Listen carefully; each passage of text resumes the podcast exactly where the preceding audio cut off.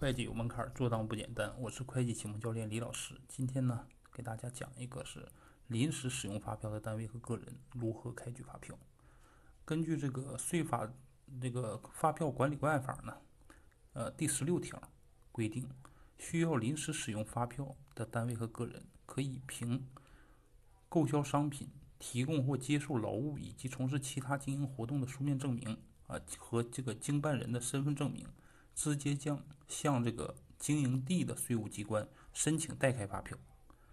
如果呢涉及到这个缴纳税款的啊，税务机关呢是应当先征收税款，再开具发票。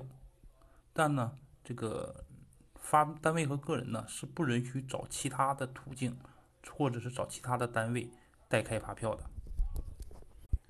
这个临时使用发票的单位和个人呢，一般都是什么情形下？会有这个代开发票的情形呢？一般呢，我们是使用专用发票。好比说，单位他是小规模纳税人，他使用的对方呢要这个专用发票的时候，他可以到税务机关申请代开。还有呢，就是超范围了，超范围临时性的呃发票啊，也是可以找税务机关代开的。